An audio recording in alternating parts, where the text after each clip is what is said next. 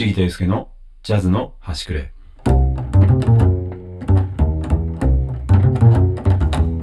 ようこそ、ジャズベーシストのちぎたゆうすけです。ピアニストの野党あさみです。第11回よろしくお願いします。はい、お願いします。えー早速質問からいきましょはい、えー私はピアノをゼロから始めて半年ほどのおっさんです。現役バリバリのジャズピアノの先生に習っております。う。先日、初めてセッションの見学に一人で行ってきました。とても雰囲気のいいお店で、常連さんも優しく話しかけてくれて、とってもいい体験をしました。お通っているうちに弾くチャンスさえも出てくるかなと思うので、いろんなお店に通いたいと思っておりますお。お二人も駆け出しの頃はセッションに行かれたと思いますし、ホストもされてると思いますが、初心者がセッションに行く話ですとか、それに限らず、セッションのよもやま話をぜひ聞きたいと思います。よろしくお願いします。とのことですけど。はい、はいありがとうございます。えーはいこれも、えっ、と、しょっちゅうね、質問をいただいてる、はい。YouTube からの方ですね。い、つもありがとうごはい、ざいます。ありがとうございます。えージャムセッションということですが、はい。まあそうね、とにかくこれまでよく通いましたね。来ましたね。で、最近ちょっとね、あの子供が生まれてからは結うん構行くチャンスが、例えば自分たちがセッションホストの時とか、うん。それぐらいに限ってあんまり遊びに行くことは減っちゃったんですけれども、うん。まあよくね、昔は通いましたね。うん。えーっと、それこそ僕はね、初めてジャムセッションに、えーっとね、あの参加したのはちょっとね、あんま覚えてないんですけど、うん初めてのセッションホストみたいな、うん。あ、ホストはい、の方ね。ホストの方はね、えーっとね、大学生の時に、うん。えーっと大阪の、東大阪の、うん。えーっとね、河内英和かな？河内英和っていうところにあるうん。スイングシングスね。うん。はい、そこのセッションホストね、しょっちゅうやってましたね。あ、そうなんや。はうーんい。いつもね、。電話かかってくるんですよ、スイングのマスターから。毎度、スイングでっけどって言って。もう絶対これやね、最初の。うんそう、バリバリの、うんもう東大阪の関西弁ということで。で、電話で。そう、電話でな、うんそう、で、何月何日空いてますか？みたいな。うん。でああ、この日空いてます？みたいな感じで。うん。えーっと、やって、うんで、もう最初の方やから、曲も全然知らへんからな。うん。うん、あのーあれや、慎吾ブック、慎吾伊藤やった。あの伊藤やったっー、け忘れたけど、ジャム、ゴブックって呼んでたけどな。そう、ジャムセッションの黒本ね、はいあの、はいおさむさんのやつの前のやつ、前のやつね。あれを持って、うん。よく通ってましたね。ううんん、見ながら。ホホストやのに曲を知らんってそう。ホストやのに、そう、そこで覚えるっていう。全然知らん、知らんのに、それで。うん。うん。で、またあの本、むちゃくちゃやね。そうやね。うんうん。むちゃくちゃなこと書いてるから、むちゃくちゃなってまうねん。ほんまに。むちゃくちゃなセッションやったと思うわ。だから、ピアノの方と、うん。えっ、と、ベースと、うんで、マスターがドラム叩くからねあ。、そうなんですね。そうそう、それのはい3本柱がいまして、ホストの。はで、まあ、えーそこでセッションしていくんですけど、まあ、ほんはいはいまそこでもう結構いろんな人とね、へー出会いましたね。へえーと初めてのセッション、酒井千世子さんっていうね、ピアノの人、うーん会ったことないやろ。ーないんですね。ないですか？そっかはい。まあ、ピアノ同士だもんな。そう、そうほんまいろんな人と出会いましたし、はい。藤川さっちゃんとかもね、そうはいはい。そこで出会いましたね。うん。うんそうそうそうんんで、そこのセッション、またもうギャラが安いんですよ。なんか想像はつくけど。もう、そのね、もうそういう学生価格というかね、うんうん。もうお店もね、今はやってないから、まなくなったあ、なくなっあた。ね、今はなんかその跡地にうん。あると思うねんだけど、違うお店として。うんうんああ、なるほど。でそこもなくなったんですけど、ギャラはね、えっとね、2000円でしたね。2000円？すごいね。そっから2000円で、どんだけ入っても2000円だ。満員になってもな。あ、そうなんや。そう。どんだけ入っても2000円やし、けどそれ逆に人少なかったら1000円なんで。それはされんねや。それはされんのにんそう増えはせえへんうんそうそうんめちゃくちゃやな。けどなんかね、パスタとか作ってくれた気がするけど、もうほんとほとんど覚えてないけど、あうーん。そういうなんか、うん。まかないはついてたはず。でも交通費でさ、まあ、どっから来るかもう消え消えるよね。間違いない。まあだから勉強代や。ううんん。もうもらえるだけでもありがたい。そういう感じでねえそこのお店はさなんで行くことになったん？そもそもあ、けど、だからその前に行ったんやろな。僕も。あ自分が、うんあーでセッションホストやれへんかそうそう。それか、まあ、加納君とかまたうんその大学の友達が先にホストしてて、みたいな紹介されたのがちょっと覚えてないけど、うんそうそうそこのセッションね、まあそれが僕のスタートで、うんうんうんで関西時代のセッションの思い出といえばやっぱ僕は、あのあそこな。あの西宮の北口の。あコーナーポケット。そうコーナーポケットっていう。まあ普段はあのジャズ喫茶をね、うん。えーされててあのパラゴンっていうねめちゃくちゃでかい、あのもうん。うそれであのレコード聴いとうん。か聞いたらもうその場でライブしてるような迫力のあうる、ん。えーまあ、ジャズ喫茶うん。が、えっ、とそのあれ月1回やったかな？ちょっと覚えてないんですけどうん。その週末にライブをしてて、うんうん。でジャムセッションは月1回とか、うん。でその日にあの行くんそこに行ってましたね、うんうんうんうんうん。うんでそこはね譜面禁止なんですよ。あそうなんや。そうへえあのー関西の武井勉さんがねああ譜面なんか燃やした方がええでみたいなはいはい感じで言って。だからちょっとねあのほんでそういう武井さんとか、はい。ほんまプロの方が結構めっちゃ来てるんですよ、そこ。はい。はいで若い方もめっちゃいっぱいはい。気鋭のミュージシャンもいっぱい来るし、はい。広瀬美樹さんとも初めて見たのはそこやったはず、うーん。うん例えばね、うん。うんそれもうほんまいろんな人来る木端さんとか、ううんん。でもうその時にあのあのまあ僕もほんま知らんしいつももうめっちゃドキドキしてうん。もうやりたての頃やからうん。行くけど、もうビビってたらあかんわと思って、うん。こう気合い入れていくんですよ。うん。でその時になんか最後終電もあるんですけどもう終電ギリギリまでやってるから、最後1曲なんかもうどんどん終わりがけになってきたら、うん。プロのミュージシャンがどんどん集まってくるんですよ。うんうんうん。であの岩佐さんとかね巨匠の、はいはい。もうほんまとのメンバーちょっと忘れましたけど、うん。すごいもうメンバーがバーって残って、うんでなんかあのーもう終わりがけやけどあとなんか1曲みたいな時に、うん。であのーまだギリギリあと1曲やったら俺電車間に合うかなっていうタイミングがあってんけど、あはいはいはい。もう俺も今でも覚えてるけどもう僕あのそんでその次のバンドの人みたいな、でうん。ホストがおるわけじゃないからなんかこう。あそうなのそうそうもうみんんみんな次の番誰みたいな。あーみんなで決めるみたいなそう感じ？そうそうう。んうん。でその時にあのー次なんか行ったらええやんみたいな。ちちぎたくんみたいな。あって言われたの？そうけどもうすごい修羅ばっかりやから、うん。もう嘘ついてうん。終電ですって言ってえ？逃げてんそこで。もう怖すぎて。一回逃げたことあるそれを覚えてる。めっちゃ悔しかったの覚えてるけど。うんそう。それはへこんだな。自分逃げたなと思って。そう。けどそれぐらいちょっとねあのー緊張感のあるセッションやってん、そこは、そう。そこで名を上げるみたいな関西では、ねそう。そう、まあいろんなセッションがうね、んそうそうそう。あるから。あるけどね。うん。そういう感じで昔はちょっとビビったりとか。あほんでなんかこうそこの現場で、ーはい。まあ、演奏してる曲とかあるじゃないですか、うんで自分の知らんかった曲は僕も絶対家帰ってうん。覚えてたね。おおもううん。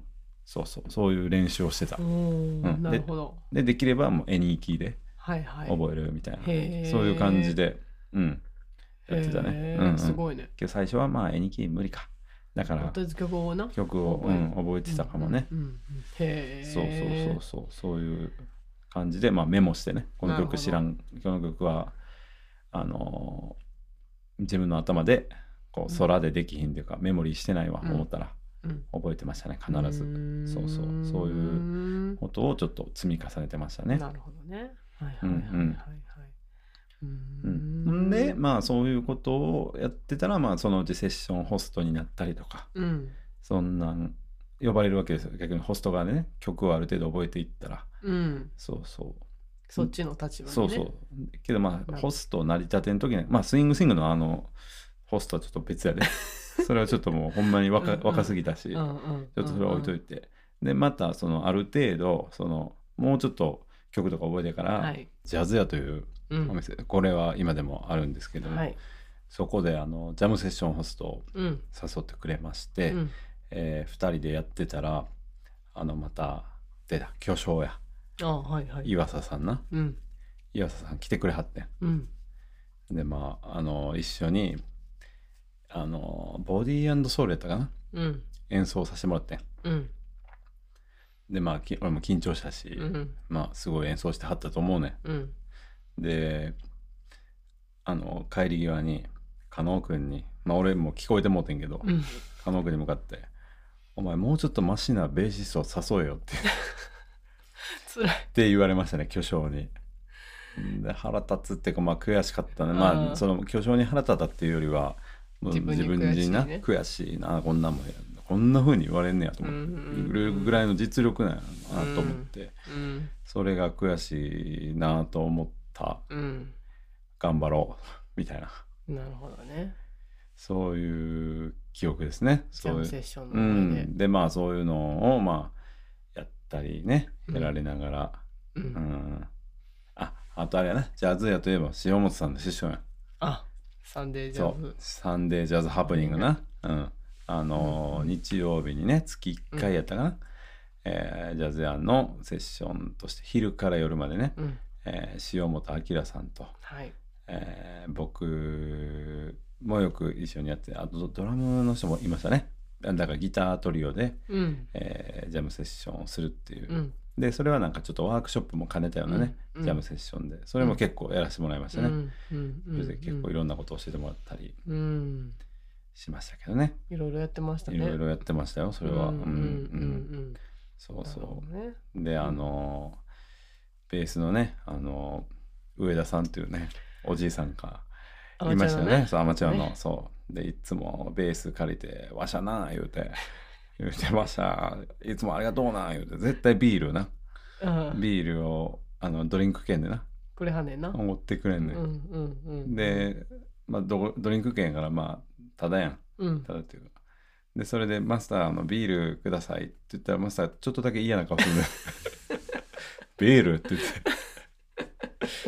て。で、マスターごめんやでと思いながら、いただいてましたね。はい、そういう思い出もね、あったありりして。ね。うん、まあ、そんなんで、まあ、えーまあ、ちょっとずつプロになっていくみたいな、ちょっと、まあ、うん。プロっていうか、何がプロか分からない。まあ、ちょっとずつ曲を覚えたりとか。うん、うんまあ、こう、滞りなく、うん。ジャムセッションを、うん。まあ、進行できるようにホストとして成長させてもらっていったみたいな、うん。そんな感じやんな。うん。そうやね。うん。もうちょっとずつ。うん自分もこう覚えるっていう努力とかね、うんうんそういうのをしながら課題を見つけながら、うん。なんか完璧な状態でねセッションホストを果たしてできてるのかっていうそんなんないよね。うん、そうそうそう。ね。中には知らない曲もうん。言われたりするし。そうそういっぱいあるよね。ねいまだにあるよね。あそれは、ね。うん、そうそうそうそう。んんうんうんほんであれやな。あのジャムセッションの思い出といえばあのニューヨークや。あそこに飛ぶ。あはいはいはい。飛ぶあままだあった？あいやいやいやいやいやあのううん。ん別にあのないんですけど。いないね。何？やなんか深夜セッションとかね。深夜セッションな。ありましたよね。私は結構そっちでねあーそれ行きますか。うん。京都のラグっていうあーあったわ。ありましたあね。のサックスの内藤大輔内藤さんのね。はいはいはい。ねえっ、とうん。そう。1回目やったかな。あのーうん。このラジオの1回目にさあいあのヤングブラッドのね。そうそうヤングブラッド。うん若手が関西の集めをたそうそうそう、うん。あの取りまとめてうんうん。くれてはったあったね。うん内藤大輔さんが、そう京都のラグっていう、うん。あのねライブハウスでうん。深夜セッションで。あ、ったな。うん。やってた結構行ってたよ私は、うんまあ、ホストでも行ってたりあうんうん。の参加者としても行ってたりね、ああなるほどなるほど。なんせ深夜やからさ。そうやね。うん。深夜の京都やからなまた。そうやね。大阪から結構時間あるからな。そう、うんね電車で行ったり最後のなんか車で行ったりもしてたけど、そうそうそうそう行きましたね。いろんな人がね、うん俺も結構行ってたな。構いっぱいおったんちゃうかな、うん俺もホストで行ったことある。あほんま、ううんん、うんうんうん。記憶がありますけど。うんうんうん、うんうんよくやってたよな深夜セッション。深夜セッション。もうもうなコロナ以降な。もうなくなってきつつあると思うけど、うんうんうんうんようやったな。あと845の深夜セッションな たわ。いやーあれ楽しかったでもう月1回やってたと思うけど、それも塩本さんとかもやってはったな。多分。あそうやったかな、大森さんな。大森さんのね。はい大はい。森さんのあの伝説の、ね、伝説の「一徳とハプン」というのをあのちょっとそれだけちょっと言わせてもらっていいですか？はいどうぞ。あの、まあ、最初にねホスト演奏してて、で割と今回から厳しめでいくみたいな。あのちょっとジャムセッションね他のセッションとはちゃうぞみたいな。そうそう。でその時にあのじゃあ最初に「It could happen to you」やるみたいなうんうん。があって、うん。でめっちゃゆっくりやろうみたいな。うんうん。めっちゃゆっくりやって「ドゥーンドゥードゥルドゥーン」ぐらいかな、うんまあまあまあ普段あんまやれへんよね。そうそう普段やらんテンポでやるぞ。もう俺らはもうそんな普通の絶対せえへんみたいな。でわかりました言って。で始まってんさドゥーンまあ遅いなと思いながら、うんうん。始まってんけど終わったらトゥントゥントゥントゥントゥンってめちゃくちゃご機嫌なミディアムテンポだと思って。ほんでそれで終わった後にあのそのホストのボスであったうん。大梅さんが、その初めて来た、まあ、若い子みたいな子にうん「どうやこんな「It Could Happen to You」聞いたことないやろ」って。ある意味だいやいやもう絶対1曲目にやるやつやんみたいな1曲目のテンポやんみたいな。めっちゃ普通ミディアムもう笑いそうになった俺。うん。あとあれな。うん。 Alone Together のチャチャチャ。あありましたね。うんあったやろ。あとうん。あの、 Alone Together って、あの、譜面とかで調べてもらって分かると思うんですけど、うん。ちょっと2小節、あの、ちょっと A、A、B、A という曲の形になってて、うん、A、B、A なんかなまあ分からへんけど、その、うん、ちょっとねあのちょっと長いとこあんねん。はいはいはいメジャー、あの D マイナーの曲だけど D メジャーになってね。うんうんそこに、チャッチャッチャって入る。そうじゃあアロントゥゲダーって普通スイングでやることが多いやんかそれをなんかちゃちゃちゃでそう、チャッチャしかもこういうのやってるやつおらんやろみたいななんかそうういうねやってたな。感じでうんチャッチャッチャッうんでちゃちゃちゃもよう知らんしそう知らんのおもちゃのチャそうチャチャしか聞いたことないかそんなら。にさリズムに詳しくないから、とりあえず最後チャッチャッチャってやったみたいな感じだった2小節な、ちょっと長いところに伝説のねやってましたそのねうことでうん、深夜セッションといえばもう、そんな感じだな。うんうんうんうんうんまあ楽しかったけど楽しかった、楽しかった。深夜セッションねうんいろんな人来るしな。そうそう深夜やからこう仕事帰りにね来られたりとかもありましたもんね。そうそうう。ん新坂井野くんとかとはあったんもん、あれやで、深夜セッションやで。ナンバーそうやのそうやで。え八四五？845や。そうやえで。八四五に来たっけ？そうやで、新坂井野来てんであそうそう、それで、そうや、そっからニューヨーク行った時に、ああ先にだからあったと。そう、あれ、君、84、あの、ナンバーで、大阪でやってたよね、みたいな。あ、そうっす、みたいな。そっからなんか、うんなるほどなるほど。携帯交換みたいな。した記憶がね、ニューヨ。ークで。そうそう。はははははは。で、まあ、ねニューヨーク。ニューヨーク行こうか。うん。で、まあ、そんなこんなで、うんあの、まあ、ね、その活動を関西でね、うんやってきたんですけど、うんいよいよ関西を出るというう、んうんあのまあ、朝ドラのあの東京編大阪編みたいななんかあの。場面変わりますみたいな感じで、まあ、僕らはその東京に行こうと思って。うん。うんで東京で行ったらもうどうせ仕事なくなるし、まあ、うんそれやったらもう3ヶ月ちょうんっとニューヨーク行こうか言って、うん。ニューヨークにね行ったんですようん。2人で、そう。ん。うでその時にもう最初はもうセッションねよう行ったな。行ったな。毎日絶対。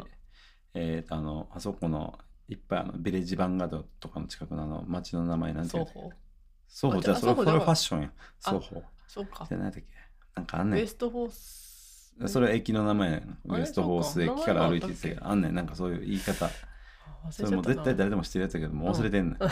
そうそれな。そこのライブハウスが多い地域があって、はいはい。ビレッジヴァンガードがあったりはい。ブルーノートがあったりね。はい。そんな中でジャムセッションやってるのが、えー、とファットキャットというお店とえー、と Smalls？Smalls ね、うん。あと Zinc Bar とかね。ああはいはい。えーあとは、まあ、あんまいかんかったけ？ど Cleopatra's Needle とかね、うんうん。うん。ちょっと上の方、そう上の方のね、うんうん。下の方の。そう。で要は僕らが一旦 Fat Cat とまあけど Smalls やな。 Smalls も多かったな。ね行きましたね。うん。ようねうん。行ってそうはしごとかしてたもんな。うんうんうんうんそうそうそうう。んでまたあのーニューヨーク行ったらなんかあの楽器のセッティングとかもうん。全然もうなんかバチバチ言語高かったりとか、うん。そう。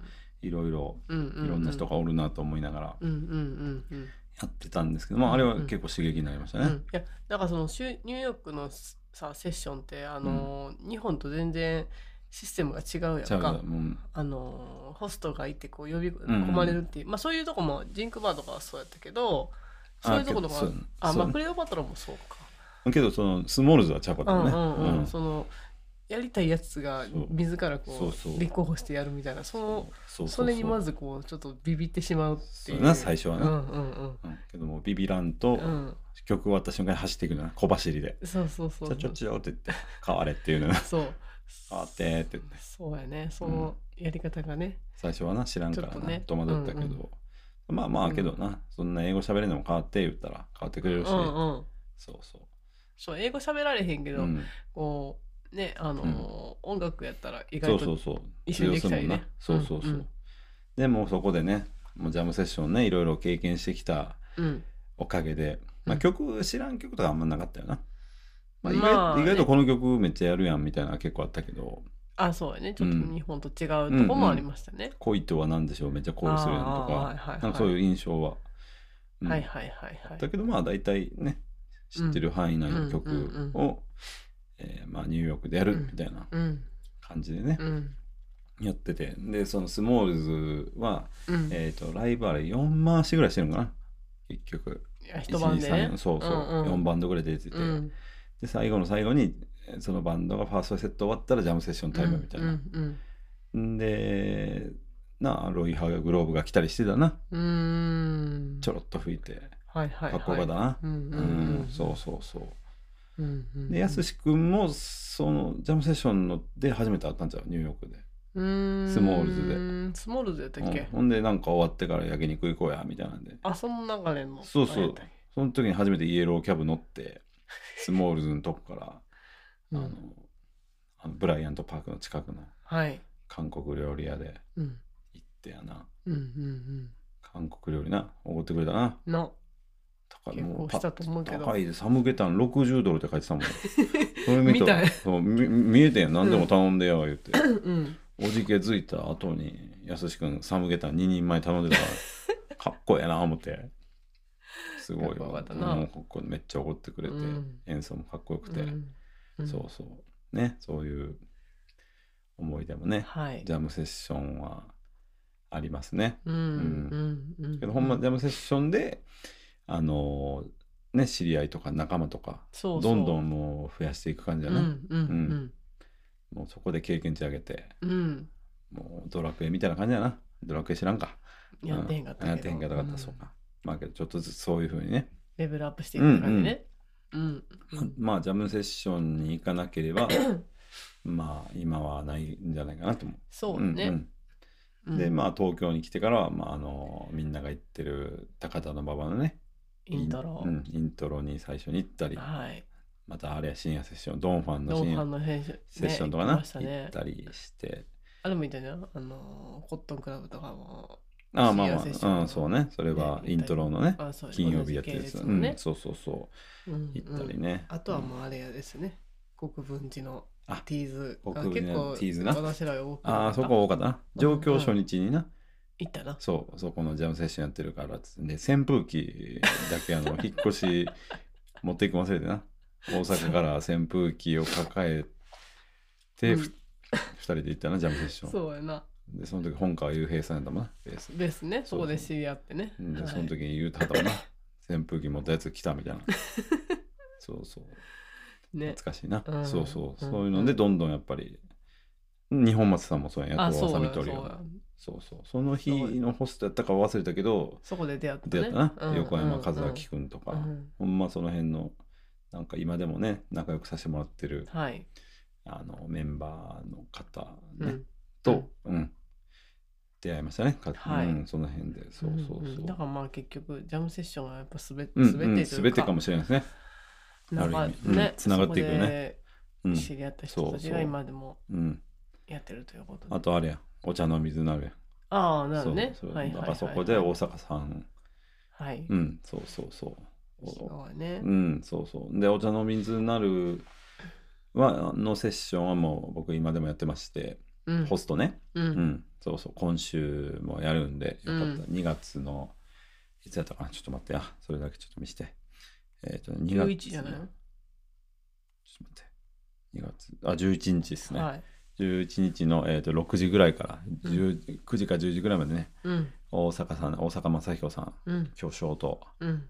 ねえーちょっとピアノのホストの方はちょっとしまだ調べてないんでわからないんですけど、うん。まあ、うん。素晴らしい方だと思いますおそらく。うん。と3人のホストで、うん。僕とねうん。やってるんでよかったらねジャムセッション、うん。うん。楽しくやってるんで、うん。遊びに来てください。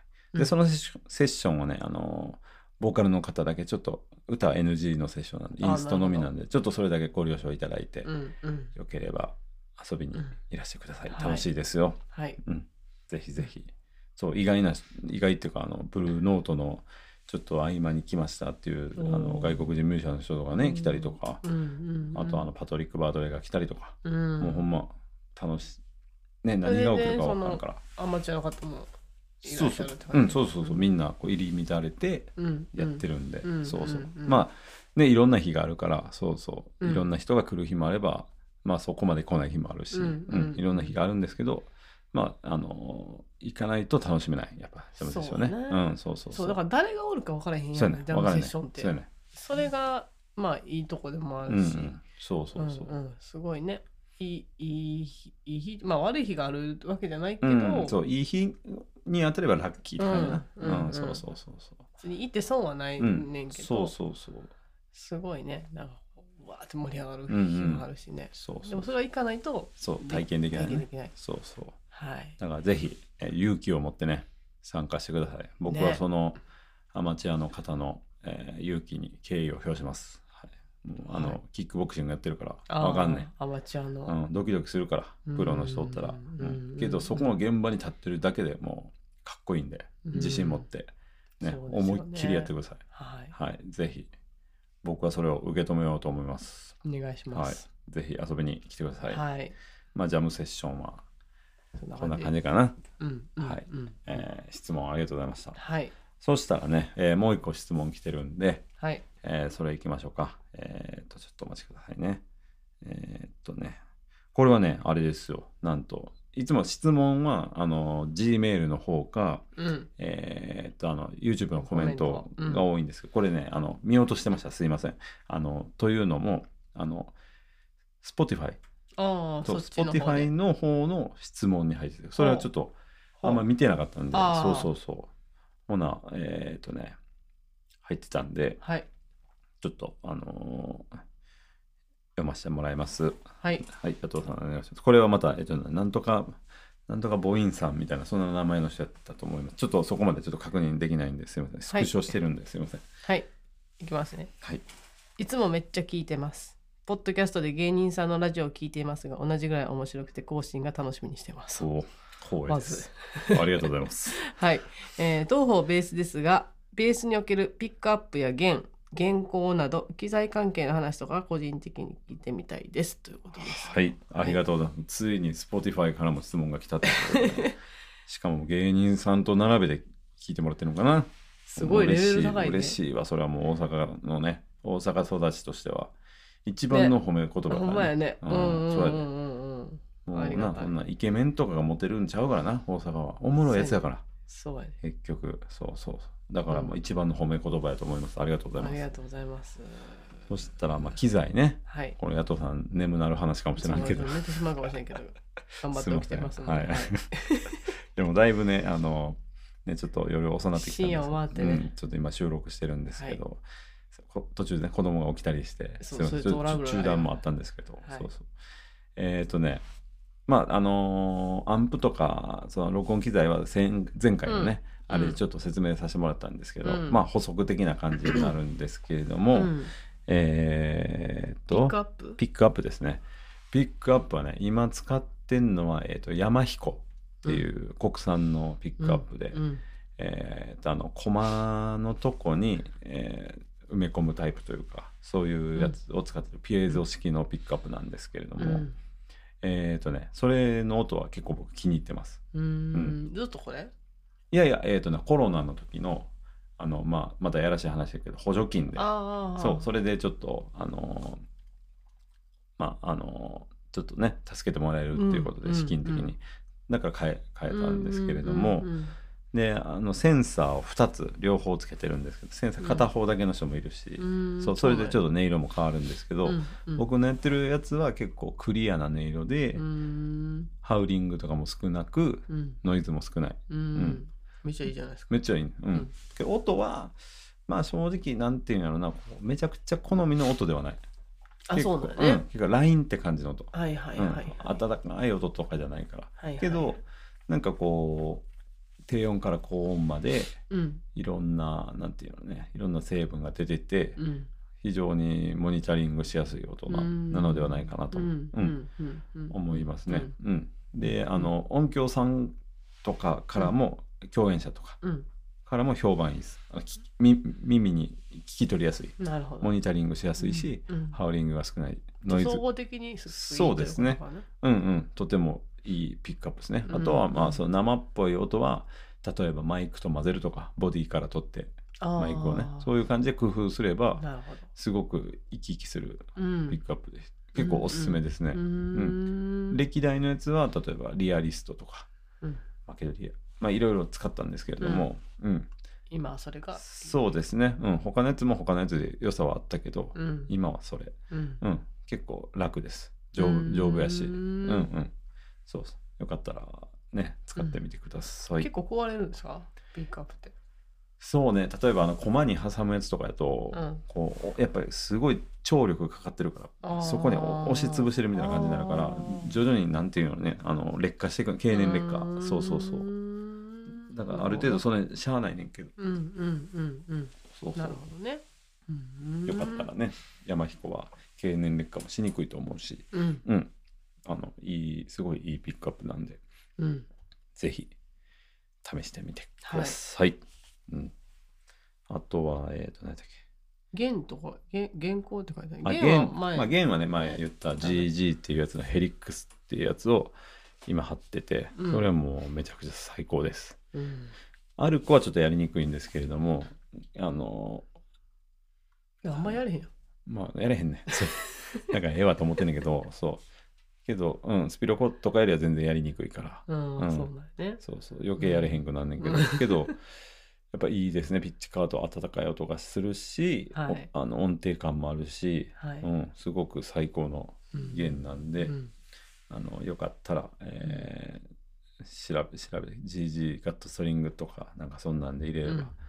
えー出てくると思うんで、うん。よかったら調べてなんかサンプル音とかもねいっぱい載ってるから、ううん。ん。そこで、あのー聞いてもらうのが一番早いと思うんで、うん。それを、えーやってください。ううん。んうん。で原稿やな。うん。これは結構いろいろあると思うんです、人によってね。うん。時期とかにもよるし、うん。いろいろあるけどまあ僕は多分今のセッティングは結構原稿どっちかというと高めやと思う。うん。高め低くはないと思う、うん。うん。ベタベタではないな。うん。うん。でなんかねこの間あの携帯のアプリでなんかあのデシベルをねうん。音量を測るあのやつをちょっととある事情があって防音室を作るっていうね。はい。そうそれであのダウンロードしてうん。持っててそういや自分のベースの音何デシベルやろうみたいなうん。それを測るっていうのがあってでそれやったらあのなんやその原稿を上げたり下げたりしてうん。音量が変わるのかとか、ちょうん。ちょっと自分であの実験してみようと思って、で音あの原稿を低くしたり高くしたりしてうん。あのその音量がデシベル数の数値として変わるかどうかっていうのをやったんですよ。うん。でこうアジャスターをねコマをこう高くして弾いて低くして弾いてしたらまあ2デシベルぐらいかな。その二弟子っていうのはどんな2違いがはね、うん、この言葉ではちょっと説明もしづらいんですけど分かる人は分かるし、うん。意外と、まあ、まあまあ差があるんかもしれうんない。うん、1デシで0.25%やなちょちょっと忘れたけど、うん。その数値のやつをネットで調べたけどうんもう6デシで2倍ぐらいなのかな？6デシベル違うとそううん。音圧が。うんううん。だからまあまあ2デシでもこうなんか比例していくんかちょっとそういううんうん。の算数数学苦手やから全然できんねんけど。うん。そうそうそういう感じでまあ2デシぐらい違ったかな、うん。うん、けどその原稿よりもあの低い位置、うん。あのその弦を弾く指の、うん。それがこう指板の一番遠いとこなのかうん。真ん中ら辺で弾くのかとか、うんそういうのであの音量が変わった印象ですね、うん。音量も音色も変変わるから、それの方が結構影響力あるんじゃないかなと、うん。思いましたね。同じ力で弾くんやったら、うん。原稿よりも。うん。そうそう。よくさ、うん。なんか聞いてとか言ってさ、はいはい。よ言うてくるやん。はいはい。で目つぶってさ、これとこれと。ああそうね。フォームフォームを研究してる時ね。うん。フォームなんね。なんか高さとかもさ、ああまあまあそうなんか聞いてくるけど。うん。どうですか？あんま分かれへんだそうですよベーシストの皆様。いやじゃあ分かる時もあんねんけど、うん。分かれへんこともまあな。けどそれ単体でそんなんやったらもう混ざったら ほんまほとんど関係ないと思うなあまあ自分が気持ちいいところで弾くのが一番いいと思うねんけど。うん、ん。けどそう自分もそれであのー弾き心地を重要視してますね。だから今。うん。そのあのー原稿とかに関しては、で今は結構そのガツンとこう弾いた感触が欲しいからうん。ちょっと上げ目にしてる、うん。うん。うん。そんな感じかな。エネルギーを込めやすくしてるって感じ。でそれは結構こう流動的に変わる結構変わります。僕は変わりますね。っていうことですね。うん、そうそう。なるほど。うん、でうん。特に人から借りた楽器とかやったらもう絶対触れへんからうん。原アジャスターとか原稿とか、だからあのなんて修理中に借りる、はいはい。それを例えば半年ぐらい借りたとしたら、もうん。うずっとほったらかしにしてほったらかしてあのそのコマの高さをね、うんうん。けどあの楽器って季節で原稿めっちゃ変わるからあその木がね水分を吸ったり吐いたりして、うんそう。うんでた一回門本さんにめ門本さんにうん。コントラバス工房のね、うん。リペあの修理っていうかそのうん。持ってたら「原稿めっちゃ低くなってんで」って言われてうん。でもあんま気づ気にせえへんかったっていうか「あそうなんですね」みたいな、時もありましたけどうん。うんうん。そんな感じで、うん、今はちょっと上げ目がブームかな、うん。けどそれぐらいの感覚、うん。ううん。ん何でもいい。よくはないけど時期による、はい。うん、っていう。